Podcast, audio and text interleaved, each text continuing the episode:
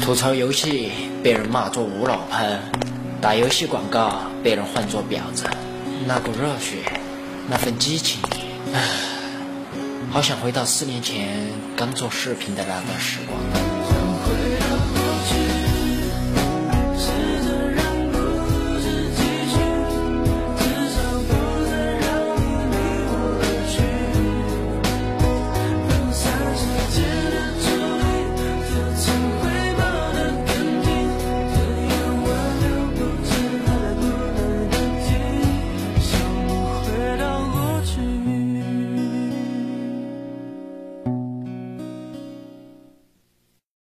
小伙子，买片儿不？嗯，大叔，现在通讯发达，什么都可以在网上下载，谁还买散装光盘呢？小伙子，你说爱情能不能被下载？爱情我不知道，爱情动作是可以从网上下载的。嘿嘿，我这里卖的都是奇葩玩意儿，网上下载不了。小伙子，看这个，新到货的游戏。夺命邮差三，只有我这里有卖，现在还能看到有卖闪装光盘的。大叔，你本身自己就是一个奇葩，行，照顾你生意。这什么游戏啊？连个封面都没有，会不会买成毛片了？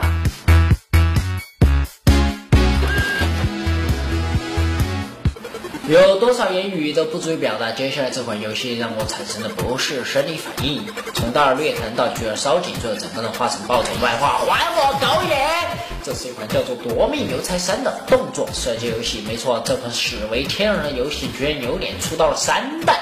脸皮比城墙导管加炮台还厚。值得注意的是，夺命邮差系列创造了一个游戏记录，那就是系列三作是三款不同类型的游戏。夺命邮差一代是二 D 横版清关游戏，二代是第一人称射击游戏，三代又变成了动作射击游戏。能够这样制作游戏的厂商肯定不简单。事实上，游戏还没开始，我就发现他们岂止是不简单，这他妈根本就是一群疯子。游戏制作商的商标本身就是一个奇迹，这两个是他妈什么玩意儿？二话不说就开始上下抽动，而且整个过程还打上了马赛克。这应该是全世界唯一一家连自己商标都太和谐而需要打上马赛克的奇葩公司。看到最后见识而出神秘液体，我只能说哦谢。游戏采用了起源引擎，起源引擎虽然有点过时，但优化效果确实无可厚非。但这款游戏却并没有好好体现这一点，卡顿是家常便饭，跳出更是习以为常。游戏人。人物的配音实在是不敢恭维，比优酷来操作胶原普通话的姓敖的吴老喷还要业余。首先，各位来听听游戏中警察局长的配音。这策划难道是正太控吗？然后再来看看律师的动作表现。Hold your fire! I'm a lawyer. 这他妈绝对是小儿麻痹症加老年痴呆症的结合体。游戏一开始要玩家扮演邮差，保护一位失足妇女，顺利举办粉丝见面会。约会有一群反对删除文化的女权主义者要来砸场子。这尼玛哪是夺命邮差？我看叫夺命皮条客还差不多。那下一关更是不易。我们的邮差兄来到银行取钱，突然发现银行被打劫。那这天底下哪有这么巧的事情？一代、二代、三代，每次我们男主角去银行都会遇到打劫。不过这一次邮差兄可以选择帮助调查，还是帮劫匪？选择会影响接下来的剧情。当然，你选择谁也不帮，站在一旁看热闹，就会发现这场警匪火并，简直比国产电视连续剧还假。首先就是有些警察会一个劲的把手枪对着枪狂撸，拜托打手枪专业点好不？小心灰飞烟灭呀！还有一些控制型村人已经心到平步青云的程度，这老大挨了十几颗子弹依然坚挺。另外，你们俩这是在干什么啊？拿出点职业精神，小心导演不给发片单啊！游戏最让人忍俊不禁的是第二关，在这家店的第二楼实验室 AV 放映区，很多男屌丝喜欢到这里边看片边抽管子，就跟屏幕前的您一样。但他们不如诸位的是，撸完后的餐巾纸喜欢随地乱扔。他妈的，老师难道没教过他们撸完注意整洁吗？你看人家这把年纪了还保持这般频率，你自卑了吗？于是我们男主角这次用吸尘器、清洁扔满纸巾的地面，那是没错，又是一次错误的时间、错误的地点、错误的巧合。反对三叔的女权主义者又来砸场子，可是男主角并未携带任何武器。嗯，你错了。诸位睁开双眼，这款游戏最奇葩的来了。男主角背的并不是什么吸尘器，而是他们的全球限量超级无双万国欧巴半免牛为七天大放血大甩卖，只售八九九，只售八九九的插液分离器。没错，男主角通过这个装置把地上撸后纸巾吸进去后，将纸巾上的液体分离出来，再喷射出去。妙哉，妙哉！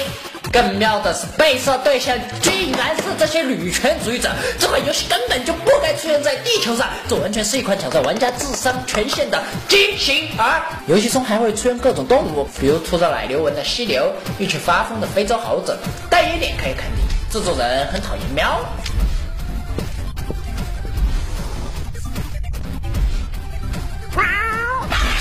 但同时也很喜欢狗。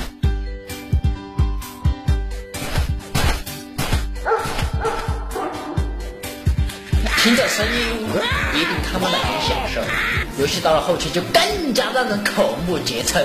请注意接下来这段画面，不要分散注意。接下来会有三个大叔来个三人行，必有我机。其中有两位你一定他妈的认识。睁大你的双眼，三秒钟之后奇迹即将出现。Three, two, one, go！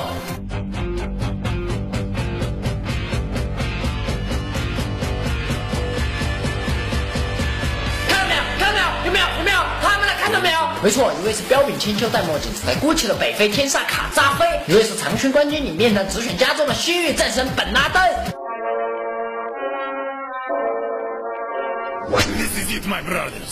我的擦脚步的，这是我第一次在游戏中见到两位传奇人物，而且是同时，同时有没有？有没有？而且玩家可以亲自爆掉他们的菊花，有没有存在感？有没有幸福感？有没有即视感？就差没有性感。